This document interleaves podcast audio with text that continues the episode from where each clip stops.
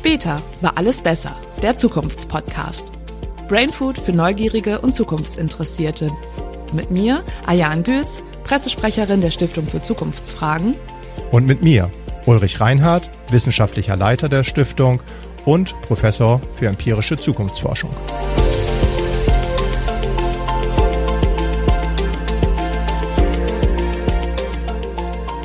Hallo und herzlich willkommen zur zweiten Folge unserer zweiten Staffel des Zukunftspodcasts. Heute geben wir euch wieder einen kleinen Einblick in unsere aktuelle Forschung. Auf unserer Website Stiftung für Zukunftsfragen.de haben wir aktuell das Chart der Woche zum Thema Essens- und Supermarktlieferung. Dann haben wir eine interessante Interviewanfrage gehabt um die Berufe der Zukunft und am Ende werden Uni und ich noch einmal ein Thema, was wir sehr häufig diskutieren, vor euch diskutieren, und zwar Identifikation. Ja, da freue ich mich schon drauf. Uli, wie sieht es mit dem Chart der Woche aus? Magst du neben den Zahlen nochmal erklären, was dahinter steckt? Ja, also wir haben da untersucht, wie häufig bestellt wer einerseits ähm, seine Lebensmittel aus dem Supermarkt. Das ist in etwa jeder Zehnte, der das wenigstens einmal pro Woche macht. Und daneben haben wir uns eben auch angeschaut, wie häufig werden Pizza, Sushi und Co. von irgendwelchen Lieferdiensten ausgeliefert, wie ist da das Verhalten der Bundesbürger. Und auch das macht fast jeder Zehnte mittlerweile einmal pro Woche. Natürlich stark davon abhängig, wo du wohnst und in welcher Lebensphase du bist. Und wie hat sich das jetzt verändert? Das hat sich deutlich gestiegen. Also wenn ich mir jetzt anschaue, vor Corona fast 50 Prozent Steigerung. Das ist wirklich viel. Vor allem natürlich klar in den Metropolen, in den Großstädten, wo das Angebot einfach größer ist. Aber, und das fand ich so ein bisschen überraschend, am häufigsten bestellen zum Beispiel das Essen zum Armbrot, bestellen Familien. Okay. Also gar nicht jetzt unbedingt Singles oder kinderlose Paare oder junge Menschen, sondern Familien bestellen das am häufigsten, wo ich mich hier schon frage, ist das jetzt ähm, aus Zeitersparnis oder warum boomt das da so stark? Bequemlichkeit? Äh, bestimmt ein wesentlicher Grund. Also das ist, äh, wir leben ja in einer Bequemlichkeitsgesellschaft, glaube ich. Also das hat Corona nochmal deutlich zutage gebracht, dass es auch einfach bequemer ist, eben Sachen anzunehmen, die möglich sind. Und dann ist es wahrscheinlich auch bequemer, sich die Pasta vom Italiener liefern zu lassen und dann in der Jogginghose auf dem Sofa die zu essen, als also, sich noch schick zu machen und auszugehen. Also du meinst, wir sind durch Corona zu einer Bequemlichkeitsgesellschaft geworden? Auf alle Fälle hat es das gefördert und es ist jetzt nicht und das unbedingt. Bleibt jetzt auch so?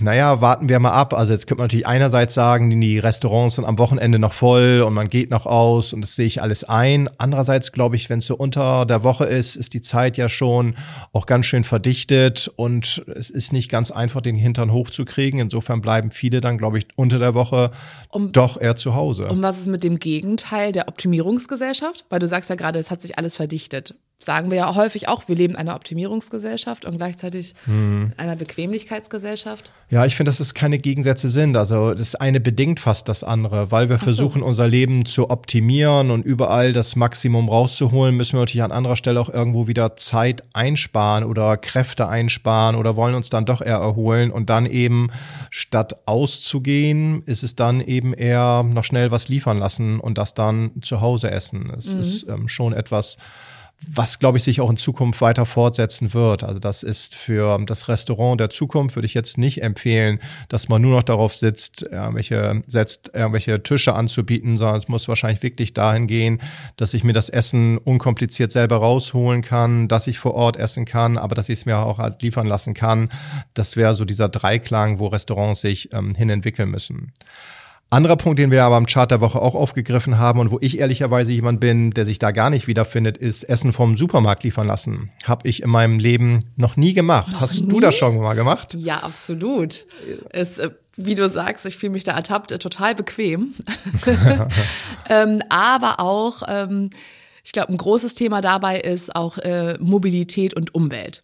Also zum einen, als ich kein Auto hatte, ähm, Großeinkauf vor einer Party ist halt eben einfach ähm, schwierig. Und das andere ist, ähm, wenn ich jetzt an die Zukunft der Städte zum Beispiel auch denke, äh, wir planen jetzt auch in einem mobilitätsarmen Quartier zu wohnen. Also dort gibt es kaum Straßen, wo man mit dem Auto fahren kann. Wenn mir dann halt diese riesen Einkäufe direkt vor die Haustür oder sogar in die Wohnung geliefert werden, ist das natürlich einfach ähm, eine große Hilfe, auf die, glaube ich, auch immer, immer mehr Menschen angewiesen sind. Viele in den Innenstädten haben ja auch kein Auto mehr. Das stimmt, ja.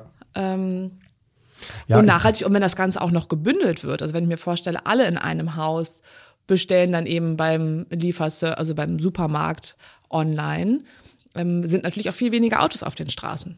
Das stimmt. Und die nehmen dann auch die wenigsten, die wenigen Parkplätze bei dir in Zukunft wahrscheinlich weg und ich kann dich gar nicht mehr besuchen. Nein, also das will ich gar nicht sagen. Aber du hast natürlich recht. Also aus Nachhaltigkeitsgesichtspunkten finde ich das schon sinnvoll, weil man übrigens auch festgestellt hat, dass wenn ich meine ähm, Einkäufe im Supermarkt bestelle, habe ich deutlich weniger Spontankäufe.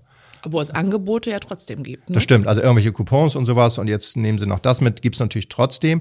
Aber du bestellst halt dann doch eben häufig in Ruhe von zu Hause vom Sofa aus und lässt dich jetzt nicht verleiten, weil du gerade Hunger hast und nimmst dies noch mit und das noch ja. mit. Also du schmeißt dadurch natürlich auch weniger weg, was sicherlich auch ein positiver Effekt ist, wenn es jetzt um das Thema ähm, Ressourcenschonung ist und wie du natürlich auch sagst, wenn wir jetzt alle nicht mehr mit dem Auto zum Supermarkt fahren, sondern es mehr geliefert wird und gebündelt wird, hat es sicherlich auch positive Effekte. Wie gesagt, für mich bisher ähm, nie ein Thema gewesen.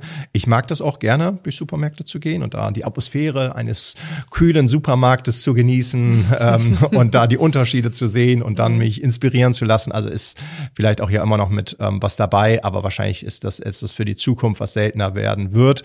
Genauso natürlich, wenn wir jetzt eben drüber gesprochen haben, dass wir mit dem Auto dahin fahren. Es gibt sicherlich ja auch in Zukunft mehr ähm, technische Möglichkeiten, dies, diese Einkäufe dann liefern zu lassen. Was meinst du mit äh, technische Möglichkeiten? Also, dass es jetzt zukünftig per Drohne geliefert wird? Das wäre wahrscheinlich wirklich Zukunftsmusik, aber wenn ich jetzt aus den USA sehe, da ist es schon relativ normal, dass eben der Supermarkt-Einkauf dir per kleinem Roboter nach Hause geliefert wird. Also sind so kleine fahrende Roboter, wo du dann einen Code kriegst, kannst es dann aufmachen, kannst deine Lebensmittel dir rausnehmen und dann fährt er wieder zurück zum Supermarkt. Also so natürlich immer eine Herausforderung mit den Straßen, klar, teilweise werden die dann auch wieder nur ausgesetzt in Wohngebieten, aber auf alle Fälle etwas, was sich da schon relativ gut etabliert hat. In Deutschland, bin ich ehrlich, ist es natürlich noch, äh, steckt es in den Kinderschuhen. Also ich glaube, Otto hat es mal versucht und da läuft noch immer jemand hinterher oder das wird überwacht, aber ich kann mir vorstellen, dass das in Zukunft wirklich äh, deutlich häufiger anzutreffen sein wird. Das passt dann auch zu der Interviewanfrage, die wir diese Woche hatten. Da ging es ja um, welche Berufe es in der Zukunft gibt. ja. ähm, Im Umkehrschluss ist dann ähm, der Lieferdienst, der Fahrer ein aussterbender Job. Ich, ich hoffe, weil das wird ja auch in der Regel echt nicht gut bezahlt. Also dann hätten wir diese Diskussion zumindest nicht mehr da über faire Löhne und ähnliches. Aber du hast natürlich völlig recht. Also Berufsbilder ändern sich. Was ich ja ganz spannend bei dieser Anfrage fand, dass der ja sofort wieder darauf hin wollte, was sind denn die Berufe der Zukunft? Ja. Und äh, als wir dann darüber diskutiert haben, war es ja einfacher, erstmal zu identifizieren, welche Berufe wird es in Zukunft eher nicht mehr geben. Ja, und die Liste ist auf jeden Fall kürzer. Ja, genau. Weißt du noch, was wir da drauf? Ähm, ähm, genau, also es sind ja im, statistisch gesehen ungefähr 15 Prozent aller Jobs, die wegfallen werden zukünftig. Ähm, und das haben wir so ein bisschen geclustert. Einmal in Berufe, die man einfach die keiner mehr machen will. Der Lieferdienst? Nein. So, ja, vielleicht, weil sie auch schlecht bezahlt sind, weil sie schwer sind, monoton sind. Also denken wir jetzt ans äh, Lieferband und so weiter. Ähm, dann gibt es aber auch Berufe, die man einfach so nicht mehr braucht, weil aus zwei Gründen ähm, die ist aufgrund vom Strukturwandel, ich denke jetzt an Bergwerker und Co., ist die einfach nicht mehr, ne? man braucht sie nicht mehr. Mhm. Ähm, und auf der anderen Seite gibt es vielleicht durch künstliche Intelligenz und die Digitalisierung eben bessere Alternativen. Ja. Und da haben wir natürlich äh, viel diskutiert, Uli. Das stimmt, weil ich auch gesagt habe, und jetzt lehne ich mich ein Stück weit aus dem Fenster, dass Jobs, die über Jahrzehnte furchtbar beliebt waren, vielleicht in Zukunft nicht mehr ganz so beliebt sind und habe da dieses Beispiel auch genannt des Piloten. Also mhm. gibt's in Zukunft eigentlich noch Piloten, wenn ich das irgendwie vom Joystick, vom Boden aus steuern kann und ändert sich dadurch der Job des Piloten und es ist dann vielleicht auch nicht mehr so was Besonderes, vielleicht auch körperlich mir nicht mehr so was Anstrengendes. Also das kann ich mir halt schon durchaus vorstellen, wenn es um die Jobs der Zukunft geht, dass da auch einiges ähm, in Bereichen verschwinden wird, an die wir heute so gar nicht denken. Und wie siehst du das zum Beispiel bei einem Juristen? Auch da sage also durch künstliche Intelligenz sicherlich äh, viele, viel mehr Fälle und Das, das stimmt. Andererseits kannst du natürlich schon heute, wenn ich irgendwie, weiß ich nicht, beim fürs zu schnelle Fahren ein Ticket bekomme, kann ich das schon online eingeben, habe ich irgendwie eine Chance, dass ich das nicht zahlen müsste. Ich zahle immer brav an der Stelle. Ich werde natürlich auch nie geblitzt, davon abgesehen. ähm, aber das ist äh, sofort die KI, die das für mich durchrechnet und mir dann sagt, ja, da war das und das, da brauchst du gar keinen Widerspruch einlegen oder das war irgendwie. Also solche Sachen kann ich mir juristisch schon vorstellen. Ähm, ansonsten bin ich hin und her gerissen. Also wenn vieles doch standardisiert wird, brauchen wir dann auch überall den Faktor Mensch. Du wirst jetzt wahrscheinlich gegenhalten und sagen, gerade deshalb. Es wird ja häufig gesagt, dass im Dienstleistungssektor einiges wegfällt, gerade auch im Niedriglohnsektor. Und gleichzeitig wird aber auch gesagt, dass im Dienstleistungssektor gerade die Zukunft auch liegt. Hm. Also ich glaube, das ist, ähm, hängt auch immer sehr viel von dem Expertenniveau ab. Ähm, Lehrer, Erzieher, Zukunftswissenschaftler, Professoren. Ja, absolut. Und ich finde deswegen auch Juristen. Natürlich kann es eine KI durchrechnen, aber der Mensch ist doch ein soziales Wesen und möchte weiter auf, auf andere soziale Wesen treffen, auf dieses, dieses Gefühl von Vertrauen. Also, ja. wenn man jemanden in die Augen schaut, der einen dann vielleicht vertritt oder ein Arzt, ein Pfleger, ich denke, man kann es durch Maschinen das Leben leichter machen und unterstützen. Ähm, vielleicht braucht man nicht mehr so viele Rechtsanwaltgehilfen, die die Recherchen vorab machen für einen. Ne? Aber die Entscheidung. Aber das, ja, ich meine, das war auch so ein Stück weit, was ich am Ende des Tages gesagt habe. Es ist halt diese Aufspaltung in Expertenberufe und Dienstleistungsberufe. Und der Rechtsanwalt oder der Notar ist wahrscheinlich beides immer, das gestehe ich zu. Aber ich glaube natürlich auch Dienstleistung hat noch einen großen Bedarf da. Und das ist, fängt damit an, dass ich ja dadurch wieder Zeit ersparen kann, wenn es in Zukunft denjenigen gibt, der, weiß nicht, wirklich den, der Hundesitter, der aber gleichzeitig noch irgendwie bei mir aufräumt, meinen Garten macht und dafür den Mähroboter benutzt, keine Ahnung wie, aber der bestimmte Sachen dann einfach abnimmt. Und genauso im Dienstleistungssektor natürlich in anderen Bereichen, der für mich eine Vorauswahl trifft. Also sowas wird es, glaube ich, schon geben. Natürlich nicht ganz ungefährlich, dann haben wir nur noch ähm, im Niedriglohnsektor und halt halt eben die tollen Jobs, die super bezahlt sind. Hm, was ich natürlich aber auch, und das für euch Hörer natürlich, die jetzt sagen, naja, du wolltest jetzt ja an sich was zu den Berufen der Zukunft sagen, das konkret zu machen, ist schon ganz spannend, weil ich sage, an sich hat fast jeder Beruf auch eine Zukunft. Also wir könnten jetzt über Gesundheitsbereich reden, über den Bildungsbereich, wir könnten über IT reden, wir könnten über Ingenieurswissenschaften, Handwerk hat goldenen Boden, sagt man so oft. Also jeder, der jetzt ein Handwerk lernt, hat sicherlich da sehr gute Berufschancen. Und natürlich die ganzen neuen Berufe, über die wir heute noch so gar nicht ähm, ähm, groß nachdenken, die wird es in Zukunft natürlich auch geben. Also ich bin wirklich bei diesem Interview, habe ich auch am Ende deutlich ja gesagt, es geht nicht um die Berufe der Zukunft, sondern eher um die Kompetenzen der Zukunft. Um was, ja, was sind denn die Kompetenzen der Zukunft?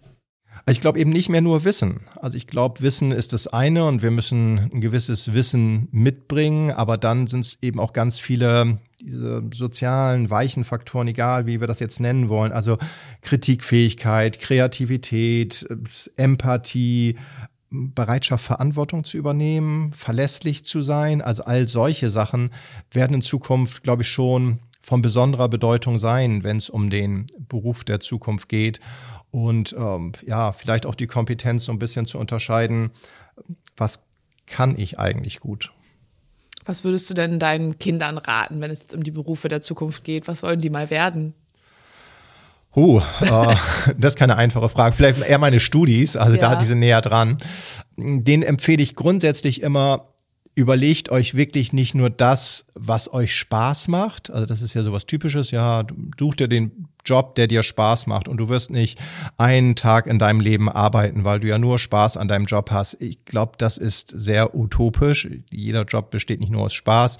Ich empfehle meinen Studierenden wirklich immer auch, macht dann letztendlich das, was ihr auch könnt. Also wo drin seid ihr gut? Und es ist nicht einfach, sich einzugestehen, wo man gut drin ist. Und hat ja auch immer damit zu tun, dass wir das kaum sagen mögen, das kann ich wirklich gut und das ist eine Stärke von mir. Und was nicht nur jetzt dieses Blabla ist, sondern wirklich konkret auch ist. Das wäre schon etwas, was ich meinen Studierenden immer mitgebe, ja. Das heißt also, unsere Ausbildung aktuell dreht sich ja sehr viel darum, nachher am Ende einen Beruf erlernt zu haben. Und dass es zukünftig dann eher darum gehen wird, Kompetenzen erworben zu haben auf dem ja. Weg in dieser Ausbildung. Ja, das glaube ich schon. Und vielleicht auch, das darf man ja auch nie vergessen, man muss ja auch immer unterscheiden, was ist mir eigentlich wichtig? Also jetzt immer nur zu sagen, das ist das Bild, womit ich vielleicht noch groß geworden bin, du musst ein Job erlernen und dann musst du irgendwie das Geld verdienen und musst irgendwann dann das Haus kaufen und das abzahlen und so weiter. Das ist ja auch eine junge Generation, für die andere Sachen vielleicht wichtiger sind. Also für den einen ist es vielleicht wichtig, möglichst wenig zu arbeiten. Für den nächsten ist es wichtig, viel Spaß dabei zu haben. Der nächste will Sinn haben. Der nächste möchte ein ausgewogenes Verhältnis zum, zur eigenen Freizeit, zur Familie haben. Der andere möchte sich nicht mehr abmühen als nötig. Und also das ist ja total unterschiedlich und immer so diesen Kamm darüber zu legen und einfach zu sagen, das ist jetzt das, wie die Berufe der Zukunft aussehen und so musst du arbeiten. Ich glaube, das ist nicht mehr zeitgemäß. Aber unsere eigene Forschung besagt ja, dass die nächste Generation den Sinn nicht mehr ganz so in den Mittelpunkt stellt. Ne? Ja, die wollen vor allem die Sicherheit im Vordergrund haben. Das finde ich auch wirklich immer überraschend. Also ich habe so meine Generation, auch deine Generation, war ja auch dieses Freiheit und Selbstverwirklichung und Sachen verändern, stand ja ganz oben auf der Agenda immer. Und jetzt ist auf einmal so eine Renaissance des Beamtentums. Also möglichst Sicherheit, 9 to 5. Ich möchte wissen, dass ich nicht nur einen Zeitarbeitsvertrag habe oder nicht nur einen Jahresvertrag, sondern möglichst wieder von der Lehre bis zur Bahre. Ich übertreibe jetzt etwas. Das ist etwas, was bei vielen jungen Menschen auf einmal wieder ganz doll angesagt ist, wahrscheinlich mhm. auch, weil es medial ja stark beeinflusst ist und du musst dran denken und Altersarmut trifft dich sowieso und du musst vorsorgen und Sicherheit, Sicherheit, Sicherheit. Ob das jetzt das Nonplusultra ist, da würde ich mal ein Fragezeichen hintermachen.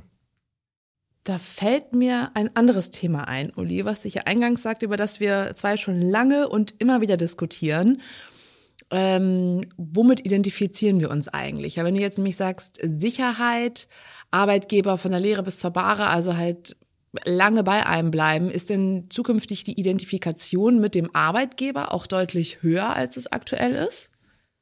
Es sollte es sein. Ne? Also das wäre so ein bisschen Stein der Weisen für jedes Unternehmen, dass sie es schaffen, dass die Arbeitnehmer sich wieder stärker mit dem Arbeitgeber identifizieren. Also da haben viele Unternehmen in den letzten, muss man wirklich sagen, Jahrzehnten nicht ihre Hausaufgaben gemacht. Also diese ganze Fluktuation von Arbeitskräften und doch ähm, größerer Austausch, fast amerikanische Verhältnisse ja auch in Deutschland. Das fördert nicht unbedingt die Identifikation. Und Identifikation weiß man einfach, ist furchtbar wichtig, wenn du gut sein willst, wenn du einen geringeren Krankenstand haben willst, wenn du irgendwie dich mehr motivieren möchtest, wenn du kreativer sein willst. Also diese ganzen Sachen haben entscheidend damit zu tun, dass du dich auch mit deiner Arbeit identifizieren kannst und mit deinem Arbeitgeber. Und wenn darauf kein Wert gelegt wird, pff, das ist echt ähm, aufs falsche Pferd gesetzt, würde ich fast sagen. Also ja genau, dann wurde in den letzten Jahren einfach in die falsche Richtung gerannt mit der ganzen Flexibilisierung des Arbeitsmarktes. Also eigentlich sagst du, ist die Zukunft genau das Gegenteil. Ja, glaube ich wirklich. Also in Zukunft wird es darum gehen, dass du möglichst lange deine Arbeitnehmer bei dir hältst und die, du kannst es nicht mehr nur über das Geld machen. Gerade bei der jungen Generation ist Geld ein für einige natürlich die Eintrittskarte, um da beim Unternehmen sich zu bewerben und zu machen. Aber wir wissen einfach, dass die natürlich mehr wollen. Und diese Identifikation neben der Sicherheit, über die wir gerade eben gesprochen haben, ist die Identifikation schon was Entscheidendes. Und wenn man sich überlegt, womit kann man sich heute schon großartig identifizieren, das ist ja nicht einfach, aber Identifikation ist immer gleich Zugehörigkeit und die suchen wir ja an sich alle, oder? Absolut ja, ich glaube, das ist wahrscheinlich auch ein großer Grund, warum man äh, in einem Verein zum Beispiel Mitglied ist oder so, ne? Weil ja, man, klar, du bist halt Teil von etwas. Und ob es jetzt im Verein ist, ob es in einer Kirche ist, in einer Partei ist, in irgendeiner Interessenvertretung, beim NGO, ganz gleich. Und eben auch beim Unternehmen. Also du willst Teil von etwas sein. Und das ist schon, tut dir selber gut, und dann kannst du dich eben auch damit identifizieren. Ich glaube, Identifikation ist ja auch, da haben wir schon oft drüber auch hin und her diskutiert, ist natürlich auch was anderes, als dass du dich jetzt mit jemandem identifizieren kannst, der für irgendein Produkt wirbt oder der irgendwas, ähm, ein Fußballer oder sowas. Es ist für mich ja nicht unbedingt jetzt dieses Identifizieren. Ja, wobei, wenn du sagst, identifizieren und Identifikation ist auch gleichsetzen, Zugehörigkeit, finde ich bei Produkten, also wenn ich an so Testimonials denke, schon, dass man nicht mehr, dass ich mir denke, ich möchte, also ich sehe mich auch so oder ich möchte auch dieses Gefühl, ähm, ich verbinde mich auch mit diesen Werten Oder halt auch das Gegenteil. Es gibt auch Produkte ähm, oder Marken, von denen ich keine Produkte kaufe, auch wenn die vielleicht gut sein mögen, weil ich einfach deren Werte überhaupt nicht vertrete und deswegen sage, äh, damit möchte ich mich nicht identifizieren. Total. Also es ist natürlich, dass die Werbung da wirklich erfolgreich ist, ganz oder eben nicht erfolgreich ist, wenn du dich damit nicht dann äh, gleichsetzen kannst. Andererseits ist es natürlich oftmals auch so eher der Sympathiewert, der durch irgendwelche Testimonials oder durch irgendwelche anderen Marketingmaßnahmen gefördert wird, dass du dann doch eher zum Produkt A statt zum Produkt B greifst. Das glaube ich schon. Also Identifikation ist für mich ja auch immer so, dass ich wirklich Teil von etwas bin und dass ich jetzt Teil vom der Automarke bin oder Teil von irgendwas anderem bin.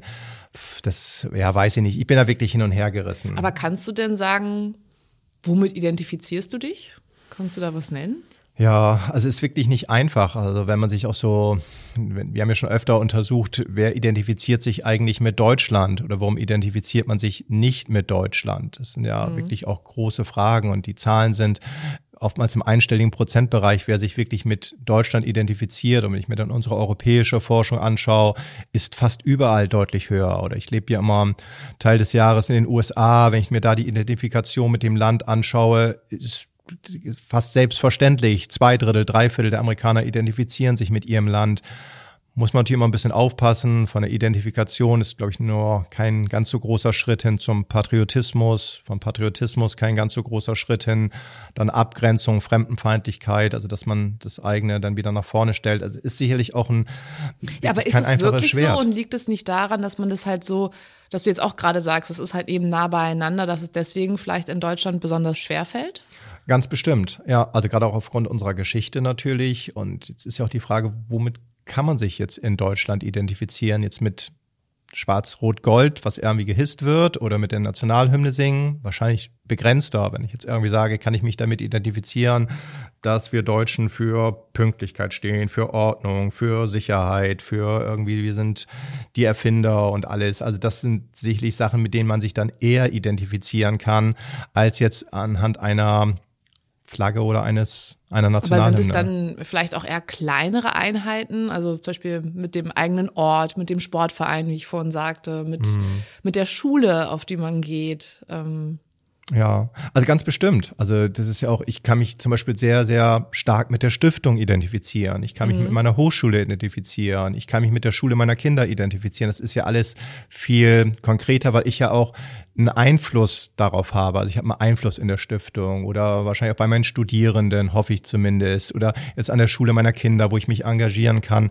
Dadurch ist die Identifikation natürlich deutlich einfacher als jetzt mit sowas Großem wie Europa oder wie jetzt irgendwie. Also braucht man vielleicht Beteiligung für Teilhabe, Identifikation? Ja. Teilhabe ist, glaube ich, was ganz Entscheidendes für Identifikation. Darum meine ich eben auch dieses, was wir vorhin hatten mit der Werbung und mit Testimonials. Ob ich da wirklich teilnehme dann an etwas, nur weil ich das Produkt kaufe, das weiß ich eben nicht. Aber ja, wenn man es zu Hause vielleicht nachlebt, wenn ich jetzt ein, eine Auto, wenn ich an Automarken denke, die ja für einige Attribute so ganz klar stehen. Und wenn ich sage, so sehe ich mich auch, ich bin sportlich dynamisch oder ich bin klassisch zeitlos. ähm. Ja. Ja, bestimmt, wobei ich da mich dir mit der Frage, was bin ich? Also fahre irgendwie den Volvo Kombi und den alten Ford Mustang aus den 60er Jahren. Ja, das jetzt irgendwie habe ich alles damit das jetzt über dich aus? Oh mein Gott. Das, das vertiefen wir lieber an anderer Stelle. Die Zeit ist schon wieder ganz schön weit fortgeschritten. Ähm, haben wir noch was für heute? Ähm, ja, meine Lieblingskategorie. Äh, was kommt, was bleibt, was geht. Okay, das würde ich heute dann aber versuchen, so auf die drei Themen so ein bisschen runter ähm, ja. zu brechen. Ähm, womit fangen wir an? Was kommt, würde ich wahrscheinlich sagen, wenn wir über diesen Beruf der Zukunft gesprochen haben, dass einfach die Persönlichkeit, dass diese sozialen Kompetenzen, vielleicht auch die Fähigkeit, sein Leben lang zu lernen, dass das in Zukunft immer wichtiger wird und wirklich nicht, dass man das Gefühl hat, man hat einmal eine formelle Bildung abgeschlossen in der Schule oder an der Uni oder an der Lehre oder wo auch immer und das war's dann, sondern dass dieses lebenslange Lernen, dass das in Zukunft immer stärker kommen wird. Was bleiben wird, ist, glaube ich, der Fachkräftemangel. Haben wir jetzt gar nicht groß thematisiert, aber der wird sicherlich auch die Unternehmen der Zukunft stark beeinträchtigen. Ich habe diese Woche was auf dem Tisch gehabt, es sind jetzt, glaube ich, über 550.000 Arbeitsplätze, die nicht äh, besetzt werden können. Also jetzt nicht irgendwelche Leute, wo ich sagen kann, denen vermittel ich das, sondern die sind einfach leer. Und das hat eben große Auswirkungen auch auf die wirtschaftliche Sicherheit in Zukunft, wenn Unternehmen wirklich konkret davon betroffen sind, dass, weiß ich nicht, im Restaurant die Servicekraft nicht mehr da ist, der Ingenieur, der nicht mehr da ist, irgendwelche Entscheidungen zu treffen, der Lehrer, die Kita verantwortlich im Pflegebereich. Also es ist ja überall, dass Fachkräftemangel wirklich ein reales Problem ist. Das wird, glaube ich, bleiben. Und was geht? Vielleicht das, was wir ganz am Anfang hatten. Also so der klassische Supermarkt, der nur da ähm, noch da ist und man geht hin und schiebt seinen Einkaufswagen dagegen. Der wird wahrscheinlich über kurz oder lang doch eher selten sein, sondern es wird eher ja, wie im Einzelhandel Multichannel sein. Ich kann im Supermarkt Sachen abholen. Das ist in den USA total verbreitet, dass ich ähm, die Einkäufe mache und dann wie so durch so ein Drive-In fahre und dann die Tüten mir ins Auto stellen lasse. Oder eben, dass ich mir es gleich nach Hause liefern lasse, was du jetzt gesagt hast, was du schon häufiger gemacht hast. Oder eben auch noch dann durchschlendern. Also das wird ähm, wahrscheinlich dann eher gehen, der klassische, sonst wird eine neue Art des Supermarktes sein. So viel für heute. Ich glaube, die ja. Zeit ist schon wieder rum. Vielen Dank fürs Zuhören. Wie immer, wenn ihr Anmerkungen, Fragen habt, gerne in die Shownotes. Guckt gerne auch nochmal auf unsere Homepage zu den Charts der Woche. Wir haben heute nur einen thematisiert. Letzte Woche hatten wir noch einen anderen. Ansonsten hören wir uns wieder in zwei Wochen. Ich freue mich drauf. Bis dahin. Macht's gut. gut. Wenn ihr selbst Zukunftsfragen habt, dann zögert nicht, uns zu schreiben. Die E-Mail dazu findet ihr in den Infos zu dieser Podcast-Folge oder auf unserer Website stiftungfürzukunftsfragen.de. Und wenn euch die Folge gefallen hat, dann lasst uns doch ein Like da und vergesst nicht, uns zu abonnieren.